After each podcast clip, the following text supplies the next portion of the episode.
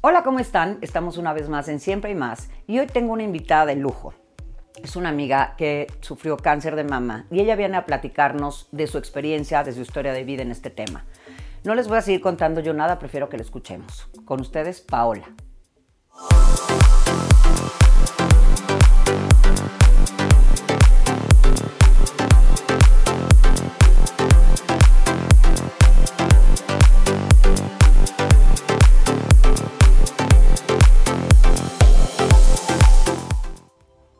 Como les platiqué, ella es Paola, mi amiga. Pao, bienvenida. Gracias, por este, aceptar esta invitación. Y pues me gustaría que empieces. Platícame primero cómo te enteras. ¿Cómo te enteras? ¿A los cuántos años de que tenías cáncer de mama? ¿Dónde era tu cáncer? Y así. Bueno, hace tres años estaba de vacaciones, Semana Santa, en la alberca. Me pongo el traje de baño, me empiezo a acomodar todo a la hora que me empezó a acomodar, empecé a sentir una bolita del lado izquierdo. Pero la sentí súper grande y nunca la había sentido.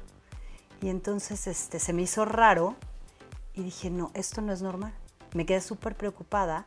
Era pues vacaciones de Semana Santa. Dije, no me voy a agobiar, viene Semana Santa, voy a disfrutar la Semana Santa. Y de repente, eh, llegando a México, lo primero que hice fue como que las alertas, todos tenemos como una alerta dentro de nosotros y dije, no, esto no es normal, necesito ir al doctor. Hablé y hay una fundación, Fundación CIMA, que ayuda a todas las mujeres con cáncer. No necesitas estar inscrita, no necesitas entregar absolutamente nada. Es una fundación que en su momento, no sé si todavía siga, pero yo me comuniqué con ellos y me dijeron que sí, que me daban opción y te dan opciones a hospitales privados, hospitales públicos, de acuerdo a tu ingreso, a lo que tú quieras pagar por hacerte los estudios. Me hice una mastografía y una, un ultrasonido. Y entonces me hice cita. Aquí es importante que yo te cuente lo que pasó antes. Yo estaba embarazada, siempre yo me hago mis, de toda la vida, desde hace muchísimos años, me hago mis estudios de mamografía y ultrasonido todos los meses de octubre, porque es como el mes del cáncer de mama.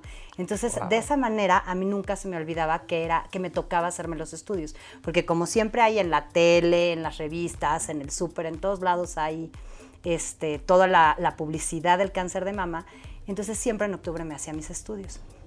Esto era pues Semana Santa. El octubre anterior yo estaba por tener a mi bebé que nació el 20 de octubre. Entonces el mes de octubre no me hice la prueba, ni la mastografía, ni ultrasonido, pero el año anterior sí me lo había hecho. Y, todo le dije al ginecólogo, sí, perfecto, sin ningún problema, no me habían encontrado ninguna bolita, no me habían encontrado absolutamente nada. Y le dije al doctor, oye, este, me hago el estudio y me dijo, no, tienes este, todas las mamás llenas de leche, entonces y pueden estar calcificadas. Entonces no va a ser eh, viable que te hagas el estudio porque no se va a ver la realidad. Espérate a amamantar, espérate un tiempo y el siguiente octubre te haces tu estudio. ¿No te dolía? abrir. Nada. Nada. Nada. Más era Yo no sentía ningún dolor. O sea, podría ser efectivamente una calcificación. O sea, esto para que, por ejemplo, si alguna mujer que esté pasando esto y se siente algo de ese estilo, este, digo, no para que tampoco se espanten, pero... Claro, pero eran bolitas normales, o sea, yo jamás sentí la bolita como la sentí en Semana Santa. Cuando estuve amamantando, jamás sentí una bolita que dijera, ay, esto es leche. No, jamás se sintió, jamás.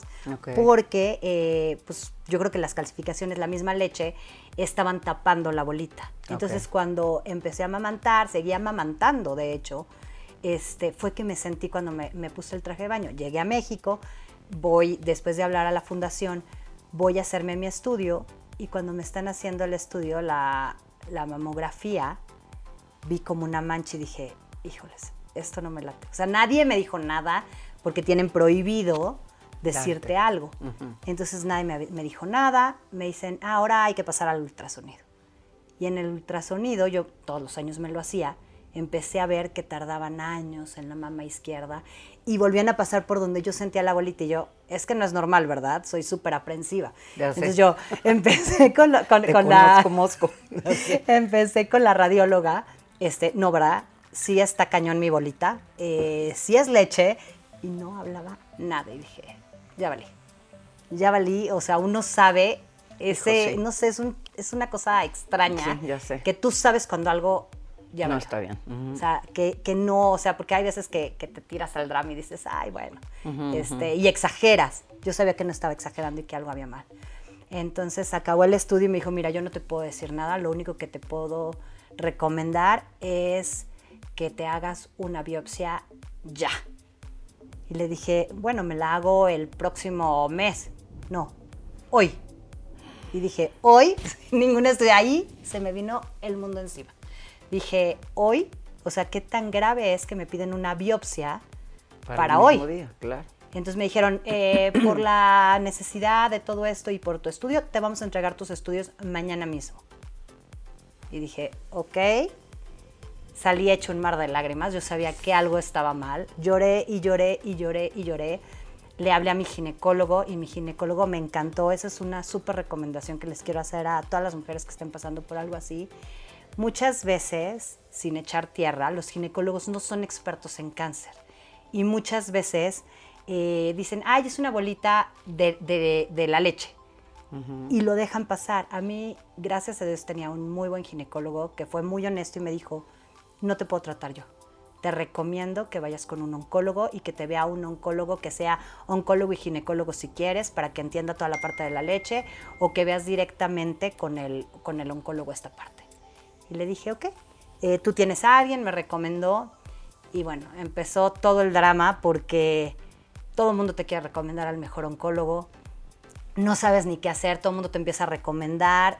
Fui a ver, para no hacerte larga la historia, fui a ver nueve oncólogos. Madre santa. Nueve oncólogos porque soy súper aprensiva, vuelvo a lo ¿Por qué mismo. nueve oncólogos? Porque yo necesitaba encontrar el que era. Ah, Así ok, soy ok, yo, ok. o sea, como que fui a ver muchas opiniones. Ok, o sea, pero todos desde el principio te dijeron sí tienes cáncer.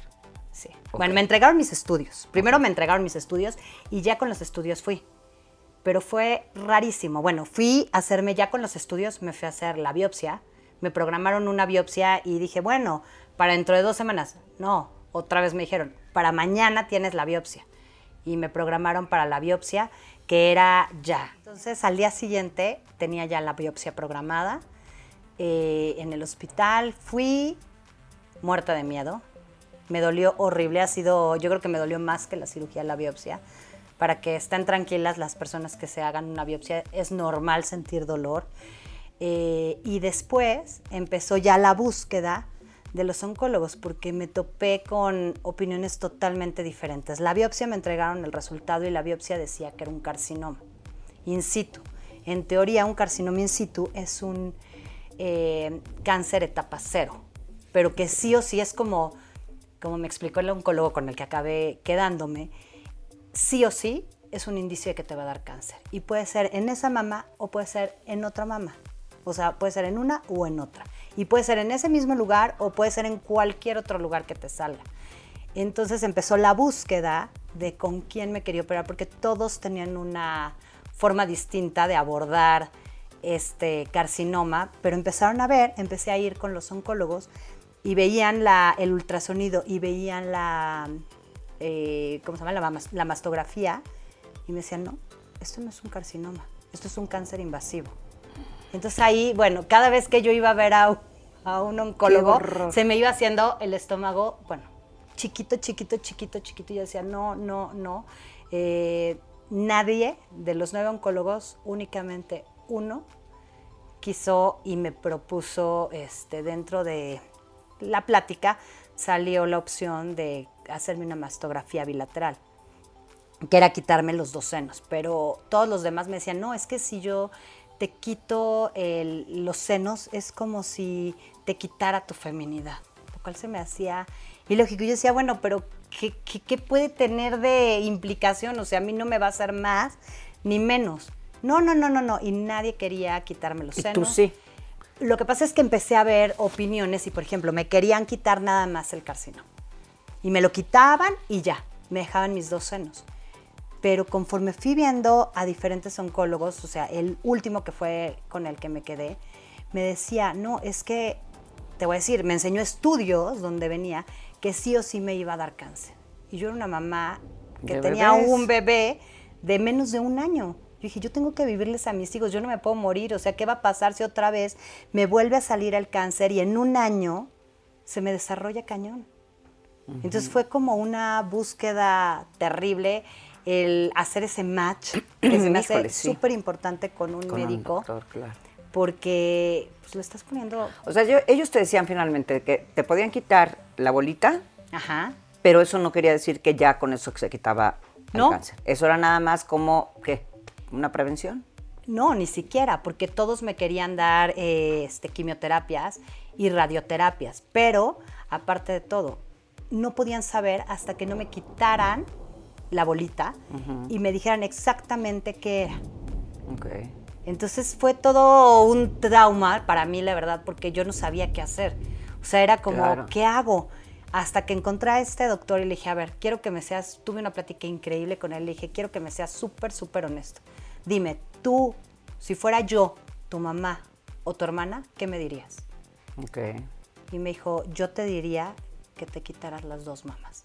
Porque había unos que me querían quitar una, otros que no me querían quitar nada, otros que Nada más la decían bolita. nada más la bolita, y otros que a lo mejor con quimio, bueno, con quimio y con radio no había forma. O sea, sí tenían que quitarla sí o sí, porque se veía de 5 o 6 centímetros en las placas. Eso es lo que se veía. Ok. Entonces fue pues una decisión difícil para mí en- de, qué, de con quién quedarme. Pero en, en el momento en que hice match, le dije, yo pongo mi vida en tus manos, mis hijos también dependen de ti, les tengo que vivir y voy a hacerte caso. Para mí, la verdad es que los senos no me hacen ni más ni menos mujer. O sea, yo lo que quiero es vivirle Vivir. a mis hijos, no me importa no tener. Y pues así fue. Fue una cirugía súper complicada, eh, porque aparte primero te tienen que quitar un ganglio, en, en el brazo te lo quitan para ver si el cáncer no avanzó, que eso es súper importante. Y es como un aviso, ese ganglio, cuando lo encuentran, eh, te, te dice si ya pasó por ahí el cáncer, o sea, si ya se expandió. Entonces estás abierta, te dejan ahí abierta en el quirófano hasta que patología da los resultados de la, de la biopsia. Y pues bueno, gracias a Dios salió que no, no. se había expandido. Y entonces, bueno, ya a retirar el, Las manos. el ajá, no, primero el, el Ah, tumor Claro.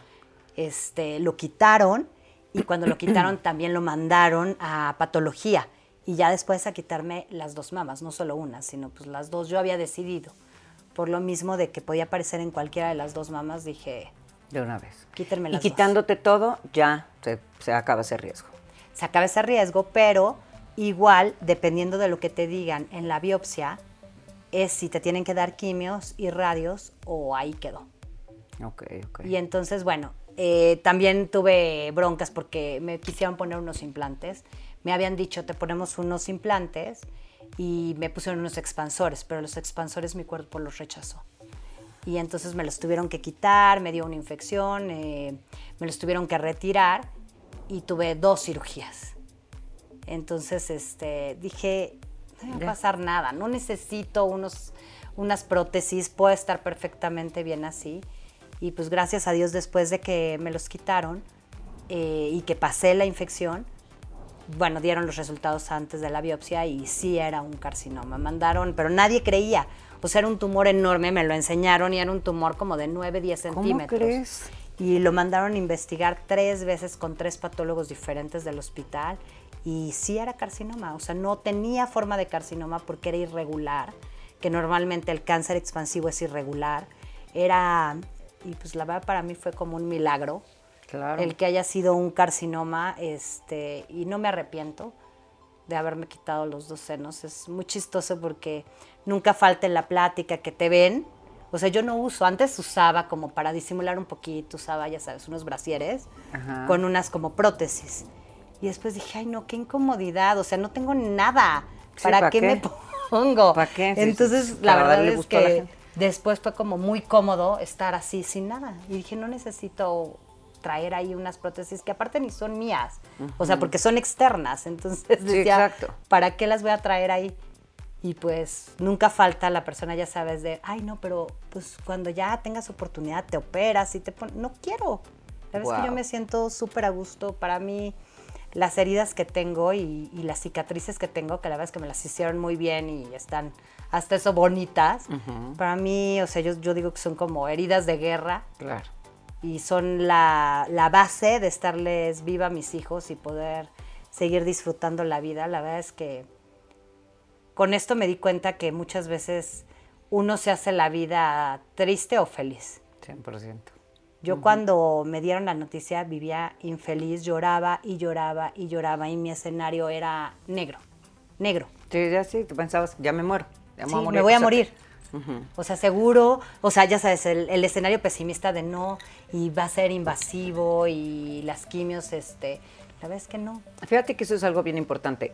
Normalmente cuando a alguien le dicen que tiene cáncer, se van a ese lugar, ¿no? O sea, pensar que ya me voy a morir y qué va a pasar y tal. Es muy complicado tener una noticia de ese tamaño y poderla manejar positivamente. Tú, por ejemplo, aquí lo que te daba realmente miedo era el tema de mis hijitos. Me va a quedar, mis hijitos no se van a quedar sin mamá y este y ese era tu, tu peor escenario. Pero si tú no hubieras tenido hijos, por ejemplo, si esto le está pasando a alguien que no tenga hijos, ¿crees que lo pueda ver diferente? Hola amigos de Siempre hay más, ¿cómo están? Soy Ludorantes y esta vez vengo a recomendarles que sigan al compositor de la música de Siempre hay más. Tiene música increíble, suscríbanse, aquí les dejo las redes de él para que lo escuchen. Besos y continuamos con el programa. Bye. Y como te preguntaba, por ejemplo, para la gente, para las mujeres que están viviendo esto, que también pues no, no, no hay una edad, ¿no? Entonces, pero que no tienen hijos, que estos, estos miedos, ¿tú crees que la decisión, porque tú de, entrada dices, a mí los senos me dan igual, yo lo que quiero es vivir, porque tengo dos hijos y quiero tal. Tú, si no hubieras tenido estos dos niños y que fueras una mujer soltera o no hubieras tenido hijos y así, ¿tú qué le puedes decir a estas mujeres? Que, que no tendrían miedo, a lo- digo, muchas me imagino que se, lo, se los quitan de todas maneras con tal de no morirse, porque es nuestro primer instinto, no morirnos. Pero esta, esta parte donde tú lo estás viviendo, lleva, aparte llevas de un poquito, yo pensé que esto había pasado hace muchísimo tiempo. No. Acaba de pasar, ¿te pasó en pandemia o qué? Poquito antes de la pandemia, justamente sí. me estaba recuperando de la infección cuando, empezó, la, pandemia. Por eso. Entonces, estas mujeres que, por ejemplo, dicen, híjole, me voy a tener que quedar sin, sin senos y todavía ni me caso o lo que sea, o estoy muy joven. Tú ahí, ¿qué es, ¿cuál es tu experiencia en cuanto a poderles decir, la verdad es que efectivamente no pasa nada? O como tú dices, tú no te quieres volver a, tú no te los quieres poner, pero a lo mejor hay muchas que sí pueden ponérselos. Claro, O y aparte, o sea, siento que lo importante es vivir. O sea, yo creo que querría morirme, no sé, hasta los 90, este, ya, cuando esté muy, muy vieja. Sí. Soy una persona, a mí me, yo disfruto la vida, me Sí, gusta igual. la vida, eh, no creo que estoy en edad de morirme. O sea, si puedes prevenirlo, yo creo que es súper importante tomar una decisión, no te va a hacer más ni menos. Quien te quiera te va a querer. Y aparte, para mí se me hace así como más padre esto porque te das cuenta quién en realidad te quiere por lo que eres y no por cómo te ves. O sea, es como muy fuerte porque también parte del proceso te das cuenta. Yo vivía así como triste de, ay, no, es que no me vienen a ver o no les importa. Pero otra cosa que me topé es que a muchísima gente le da terror el tema del cáncer. Sí, claro. O sea, la gente externa no sabe cómo enfrentarlo, no sabe cómo voltearte a ver. Y me da, a mí me daba muchísima risa porque dije, pues yo soy una persona que disfruto la vida, soy una persona alegre, toda la vida he sido súper alegre, entonces dije, no, esto no me va a matar, no me voy a morir, no me voy a dejar morir y voy a salir adelante y voy a seguir así. Pero es muy chistoso, cuando la gente te habla y saben que te operaron, como que te quieren voltear a ver, pero, pero disimulan. Entonces yo veía la cara de la gente cuando estaba en el hospital o cuando después de que ya sabían que, que me habían quitado los senos y voltean y como que disimuladamente te, te quieren voltear a ver, pero levantan la Sí, mirada. como no, no, o, o mucha gente no lo sabe enfrentar y no sabe qué decirte, no sabe. Y pues también aprendes a entender a esa gente que a lo mejor no estuvo contigo, pero no significa que no te quieran, que no estuvieron contigo. Y es que sabes qué? que son temas, por eso decía que son hasta temas tabú todavía, el, el tema del, de tocar el tema cáncer, pero sobre todo el cáncer de mama, porque por ejemplo yo que tuve un tumor que ya lo he platicado y que finalmente a mí se me desapareció, eh, yo nunca tuve, por ejemplo, yo sí desde el primer momento que, que me dijeron, sí, como que dije, ay güey, pero ya, Y de ahí dije, me tengo que, te estoy bien y empezar a agradecer mi salud y todo. Bueno, finalmente es otra historia. Pero no era algo, era un tumor que estaba bajo del riñón. Entonces ahí me iban a operar, me iban a sacar el tumor y ya. No iba a quedar más que una cicatriz. Pero cuando es tema de cáncer de mama y que le quitan las mamas a la mujer, es un tema demasiado tabú. Súper. Es un tema que la verdad todo el mundo dijo, pobre. Ajá. Realmente, porque pobre. Es como Sí, cuando depende naces cómo sin lo pompas. veas tú. Depende ¿No? cómo lo veas tú. Y creo que eso es lo importante, como tú te sientas. Yo me siento segura de mí, la verdad. O sea, a mí, de verdad, te lo juro, que a mí se me olvida que no tengo. Y o sea, que- se me olvida que no tengo. O sea, yo ando por la vida. Sí. O sea, no, esa cirugía, gracias a Dios, y a lo mejor fue la manera de ver las cosas, de enfrentar las cosas, no me cambió la vida. O sea, siento que fue, ah, sí, como si me hubieran operado del apéndice. O sea, no. Bueno, yo creo que sí te la cambió porque de entrada te cambió una perspectiva Ah, impresionante. O sea, para positivo. Sí, para positivo. Sí. O sea, de verdad, de, de poder tocar el tema tan normal y tan abierto, que es una realidad. O sea, yo decirte, te quiero invitar a que platiques de esto. Uno siempre tiene la cosa de no vaya a tocar y una susceptibilidad por ahí, que no sé, vaya a decir, "Ay, ¿por qué? ¿Me quieres entrevistar? ¿No? Entonces digo, obviamente conociéndote y todo, sabía que no. Pero me acuerdo desde cuando me lo platicaste la primera vez. Para ti es platicar como literal si te hubieran operado del apéndice, como si fuera una operación muy normal, Normal. que sí es muy normal. Hay muchísimas mujeres que las han operado del cáncer de mama y, la- y no tienen este, una o las dos. Y, y sí, entre ellas me imagino que es un tema muy normal, pero la gente sigue creyendo que va a agredirte si te pregunta o... O que ¿no? te va a hacer sentir mal. Ajá, que te puede hacer sentir mal o... Porque lo ven como si fuera algo malo. Y pues no, realmente es como cuando naces muy plana, ¿no? O, o sin pompas. Pues ni modo. O Eso sea, me empecé a dar cuenta. Cuando no tenía, empecé como a ver un poquito más lo que había alrededor. Claro. Y vi que muchísimas mujeres también no tienen mucho. Ajá. Y dije, ay, pues la gente igual y ni cuenta se da. Y de verdad, o sea, yo voy, lo que sí es, obviamente tienes que cambiar algunas cosas. Por ejemplo, cuando voy a la alberca, pues sí, antes yo tenía muchísimo y pues usaba escotes cañón. Ahora, ah, pues que me pongo porque se ven todas las cicatrices. O sea, también tampoco voy a andar ahí enseñando las cicatrices, ¿no? Tampoco se trata de eso. Pero sí, por ejemplo, ahora me compro este, trajes de baño que sean redonditos, un poquito el escote, ya, no, ya sin escote, y un poquito como más alto, más redondo, este, Pero para no disimular, pero yo no me pongo nada Ah, en la alberca. Y a veces si se chupa, no me importa. Sí, o sí, sea, se queda ahí y, y la, la verdad es que la gente no se da cuenta. ¿No? O sea, si no sabe, la gente no se da cuenta. Y es que Mucho es tu actitud. Eso es lo que te iba a decir. Justo dijiste algo. Me ha dado mucho más seguridad. Yo soy muy segura. Obviamente, si yo tengo, no tengo una oreja, pero me vale, este, pues ya la gente pasa como de largo. Es una realidad. O sea, ya, si tú, tú te sientes tan segura de ti y así, obviamente haces que nadie se dé cuenta. De hecho, es un tema, te digo, la primera vez que me lo contaste, y hasta que me lo volviste a contar me acordé, porque como que tú nunca para nada haces mención a eso. O sea, me lo contaste por algo que tenía, que venía al caso, alguna plática que tuvimos, pero no es algo que tú andes platicando ni nada porque es algo que, que te has hecho normal en tu vida. Que es justamente lo que queremos llegar a ese punto, a mujeres que estén viviendo esto de tal vez empezar a decir, me voy a tener que quitar una o las dos, o me van a dejar una cirugía, una cicatriz, lo que sea.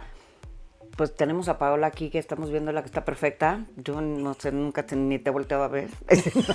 nunca te había visto. Este, y no sé, la verdad es que sí, efectivamente, mm, o sea, la enfermedad, eso es lo que está pinche. Vivir enfermo. Claro. ¿No? O sea, eso es lo que sí, ni siquiera dudar en, en hacerse una cirugía. Tú lo volverías a hacer. cien Lo volvería a hacer con los ojos cerrados. O sea, no es algo que pensaría. O sea, a lo mejor sí me ahorraría los ocho doctores que vi que no me querían operar. Exacto. Iría directo con el que me dijo, Pero si hubiera sabido que era el bueno. Claro. Ajá.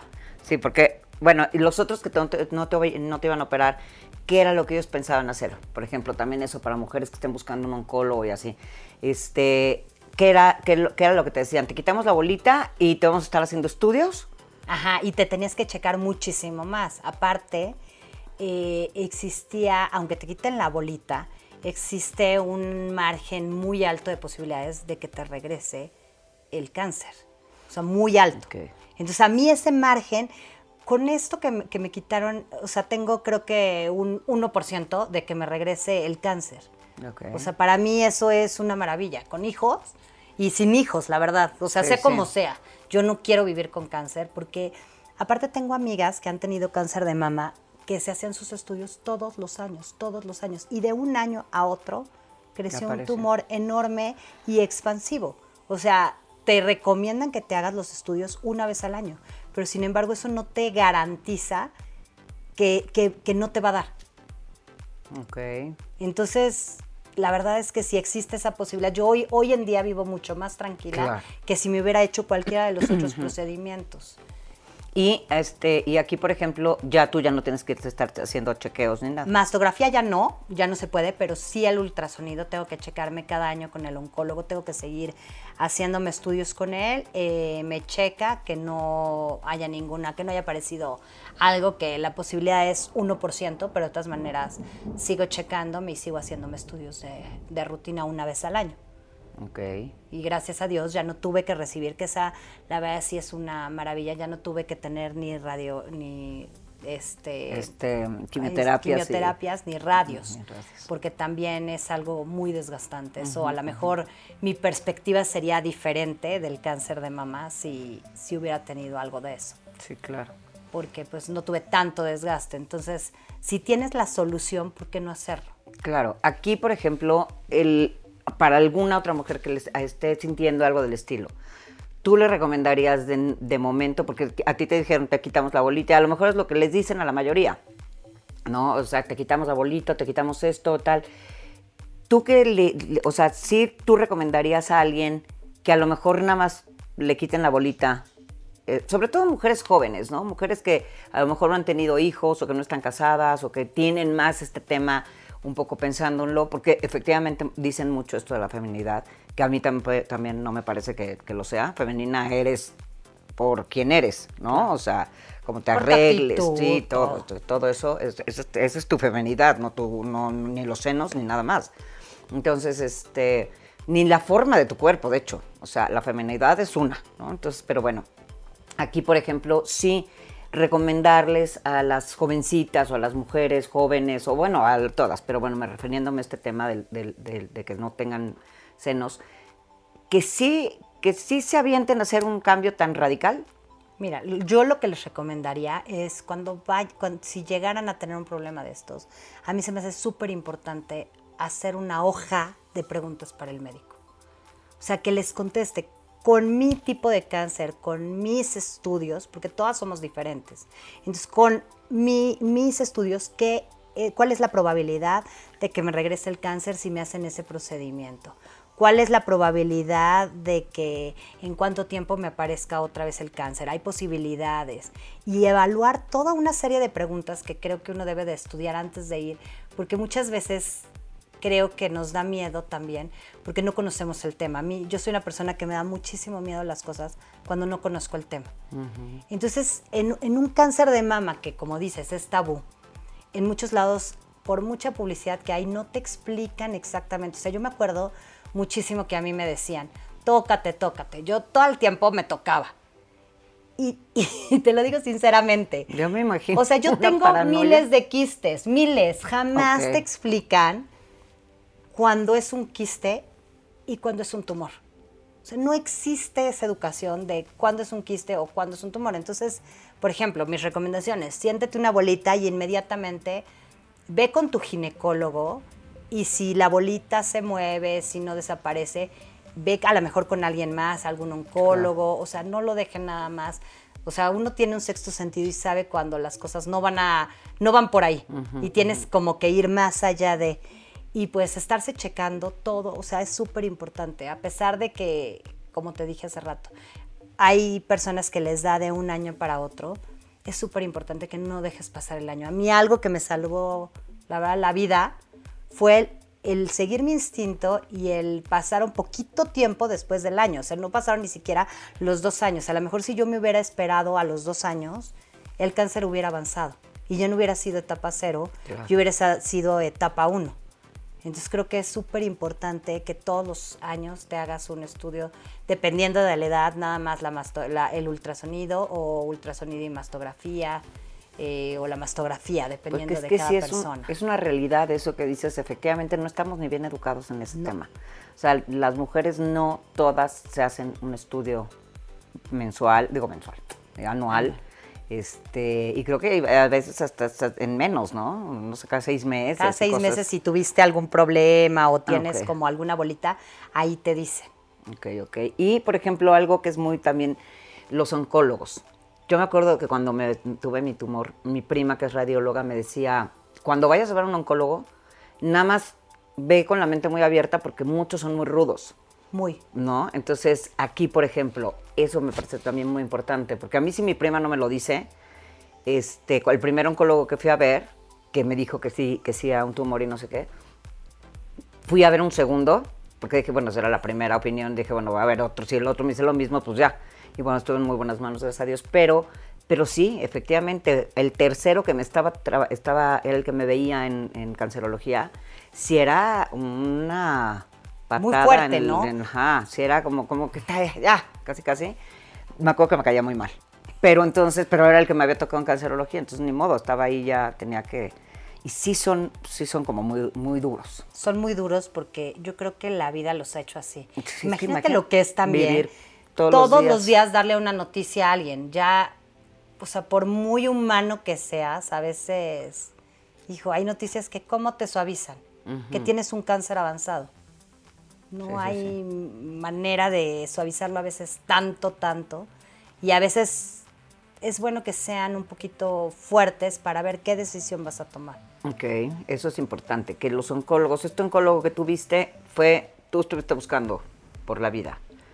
Este doctor está en México, Este en en México. la Ciudad de México, ok, pues, que es luego para, si a alguien le interesa saber de este doctor, vamos a dejar las redes de Pau para si la quieren buscar y, y- y tener ese dato, que también sería importante. Y este, el tema con tus hijos, por ejemplo, tus hijos nunca han visto un cuerpo diferente. No, claro, yo chiquitos. sí les he explicado. Ok. O sea, sí les he explicado y les he enseñado mis cicatrices y los he dejado que toquen. Este, miren, esta es, y siempre les digo lo que te digo, estas son mis heridas de guerra. Gracias a esta herida estoy viva y estoy aquí con ustedes. Y ellos saben que el cuerpo de la mujer es diferente, pero que el de su mamá es así.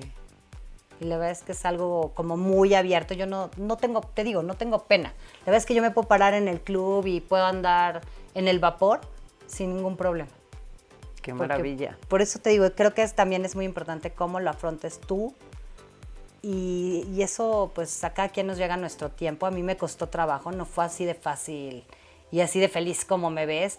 Al principio yo lloraba y lloraba y no quería hablar con nadie, estaba de malas, vivía la verdad amargada. Pero eso antes de operar. Antes de operarme. Ok, ok. Pero ya cuando me operaron dije, pues ya qué, ya no tengo. O sea, ya Claro. estoy viva, este, todo salió bien.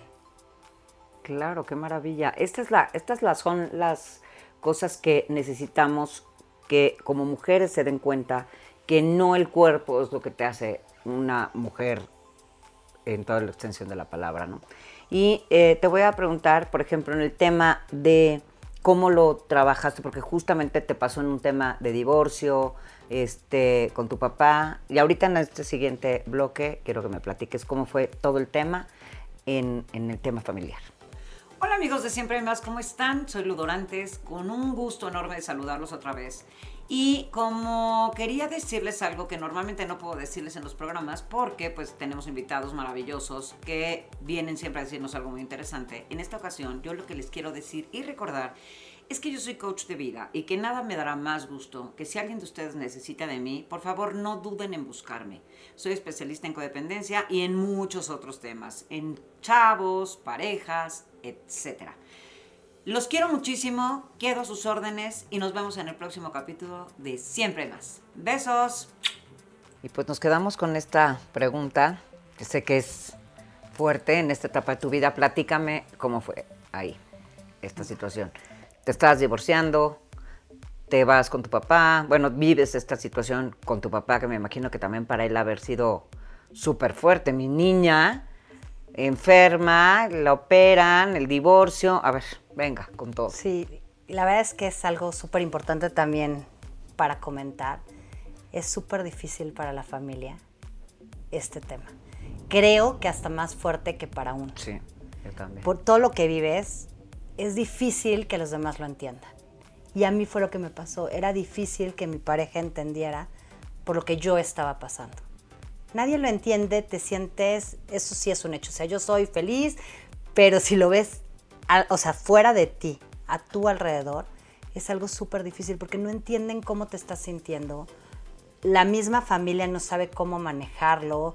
Eh, a veces tienes días no muy buenos porque o te duele o porque la recuperación fue fuerte. O sea, mi cirugía duró nueve horas. Entonces si te dejan unos drenajes, todo el tiempo te está saliendo sangre, te los tienen que cambiar, este, traes unas este, mangueritas de cada lado, entonces llega a ser incómodo para estar en la calle, pues traes las mangueritas y cómo te las escondes, o sea, Claro, claro. te pones blusas y Ah, yo lo que te- hacía... ¿Te la dejan mucho tiempo? Sí, me la dejaron que como, yo creo que como, como un mes, yo creo que traje las mangueritas. Ok. eh, porque se me infectaron. Entonces eh, tu- tuve varias cirugías y todo, pero son, son unas capsulitas así, como unas granaditas, y, y traía dos del, del lado derecho y dos del lado izquierdo. Entonces, pues bueno, yo las escondía en la, en la blusa y salía así. Y yo dije, yo no me voy a quedar aquí, me voy a amargar si vivo aquí por una cirugía. Yo ya podía caminar, o sea, sí, sí es doloroso, te duele un poco. Y pues salir a caminar y todo, pero es difícil que te entienda la familia. A ver, ahí, por ejemplo, tu pareja, ¿cómo te- apoyó? Tu pareja en ese momento, ¿te apoyó en el tema de, de que te las quitaras? sí, ¿Sí? sin problema. Sí te dijo, sí, o sea, sí, no hay lo mejor. ningún problema. En su momento que estaba ahí conmigo, o sea, él también estuvo de acuerdo y me dijo, yo creo que cuando estás, o sea, con tu pareja, pues te quiere por lo que eres y Claro. si sabe que te vas a morir, yo Sí, dudo sí, que alguien sí, te diga, no, no te las quites. Sí, claro. o sea, creo acuerdo. que ahí sí, igual, o Sí, sea, no, sea pero me refería que, de- que sí fue sencillo. O sea, sí fue Yo una- no, no esa, esa parte no la sé para él. Seguramente él me dijo que sí me la hizo sentir sencilla, pero a lo mejor para él como pareja pues fue difícil. Porque no ha de ser fácil, oye, este, todo, como dices, todos los tabús que hay y el enfrentarte a pues los amigos, este, Que- toda la gente. Es que de verdad es impresionante porque si lo volvemos a decir, ¿qué más da? Sí. O sea, ay, mi, mi mujer tenía cáncer y le tuvieron que operar, le quitaron y está perfecta. Puta, qué bendición. Gracias a Dios, ya, increíble, ¿no? A, no manches, le quitaron los... ¿Y ahora? ¿No? Ajá, o sea, ¿qué vas a hacer? es que es- y en la es- es- intimidad. y ese todo. es el rollo o sea, del nosotros se- seguimos teniendo intimidad sin ningún problema, o sea. Sin ningún problema. Y jamás yo me sentí mal en ese aspecto. O sea, nunca me hizo sentir mal. o sea, los problemas vinieron por otras cosas, este, pero se juntó con lo de mi separación, todo eso. Este, y yo apenas estaba saliendo de ese tema, pero a lo mejor hasta me ayudó. Porque también, o sea, esa parte, pues ni, ni- ni fue tan fuerte ya la parte de, de- de mi mastectomía, fue como muy light, estaba lidiando con otro tipo de problemas, el adaptándome, el vivir con mi papá, regresar a, a vivir a casa de mi papá, que me fui a vivir a casa de mi papá, para que me ayudaran también con los niños, porque Claro. aparte yo no me podía mover, Ah, yo no sí. me podía mover mucho porque estaba toda este, vendada. Entonces, o sea, mi movilidad era poca, o sea, podía mover las piernas y todo, pero yo tenía un bebé de seis meses que no podía cargar porque no podía hacer esfuerzos y no podía levantar los brazos porque también me habían abierto aquí. Entonces no podía cargar al bebé, entonces necesité una nana que me ayudara, una enfermera que me ayudara a cuidar al bebé, a cargarlo todo y pues ni modo, o sea, yo le daba seno y pues ni modo, fórmula ya. ¿A los cuántos meses de, de A él los seis meses. fue que te operaste? Dijo, sí. O sea, estaba saliendo de una... ¿Fue cesárea? Fue cesárea. O sea, estaba saliendo de una cirugía para meterte a otra. Sí. Ok, y el tema, este, también con tu papá me imagino que fue muy fuerte para él.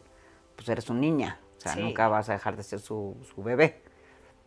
Sí, la verdad es que para él fue como muy fuerte, o sea, la gente me decía que cuando yo estaba en el quirófano, estuve, te digo, nueve horas en el quirófano, era una angustia mi papá, mi papá estaba llorando, No. este, afuera del quirófano, muy, muy angustiado, pero pues gracias a Dios todo salió bien y cuando salían los doctores y, y se referían y le decían todo salió bien o le hacían así de que todo había salido bien, bueno, para él fue el, el recobrar un poquito el aliento, porque pues obviamente decía, bueno, ¿y si se muere qué va a pasar? O sea, los niños están chiquitos, este, Sí, no, no, no, no, un o sea, es un tema muy difícil. Y más que como tú sabes, yo no cuento con mi mamá. Mi mamá falleció hace 10 años. Entonces, también el tabú de cómo un papá va a cuidar a una mujer. Y yo, por ejemplo, necesitaba que me quitaran las vendas en, en- en un- en una parte de mi recuperación, ya no estaba con mi pareja. Mi papá me tenía que ayudar. Como el papá, o sea, el, el que ayuda a la mujer, es la que ayuda es la, mamá. Pero yo no tenía a mi mamá. Entonces, es, o sea, es muy chistoso porque las mujeres somos como muy unidas a los papás de chiquitas, pero hay temas ya cuando creces que, pues, ¿cómo te va a ayudar tu papá a ir al baño? ¿Cómo te va a ayudar sí, tu sí, papá como a vendarte? O sea, Estamos llenos de tabús en todos esos, todas esas cosas, impresionante. Que- Fue co- también enfrentarte a las, así como pues la gente que decía, ¿cómo el papá le va a ayudar? Y pues es lo que hay, Ah, claro, no hay más, o sea, cual. es como mi mamá, papá, Sí, sí, sí. y el adaptarse y todo, y él también cargar con toda esa parte de pues ya se me murió mi esposa y ahora mi hija se va. No, no, sí. o sea, fue pobrecito. como muy fuerte para toda ¿Tu la mamá familia. murió de cáncer? No. No, nada que ver, ¿verdad? No, no, no. Ok, entonces. Pero sí, la familia, varios de la familia habían muerto de cáncer. Mi abuelo materno había, había muerto de cáncer y, y sí había cáncer en la familia, pero, o sea, a alguien cercano así, no, nadie de mi familia había tenido cáncer de mama, nadie, nadie. Porque es muy común cuando vas, eso también Sí, es que- importante, cuando vas a, con los oncólogos siempre te preguntan si hay antecedentes de cáncer de mama en la familia, no había. A una tía le había pasado algo parecido, pero pues era una bolita y igual se la quitaron y ya. Ok, ok.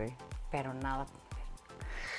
Ay, mi Pau, pues increíble, la verdad. Este, y yo te felicito por, por tu energía y por cómo has tomado esto. Y era muy importante para mí que lo pudieras platicar para que otras mujeres se identifiquen contigo, que realmente digan, la veo tan bien, brillas, eres alegre, eres divertida, eres una gran mamá, gran hija, gran amiga, todo. Pues la verdad es que ahora sí que como vamos a, como dijimos que se va a llamar el, el programa.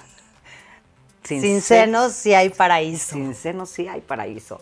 Es increíble, te sientes bien contigo, Sí. muy, muy, muy orgullosa de la decisión que tomaste y, siento que te ves más viva, que, que te, te ves chiquitita y todo, o sea, te ves como que tienes, estás llena de vida, me da muchísimo gusto.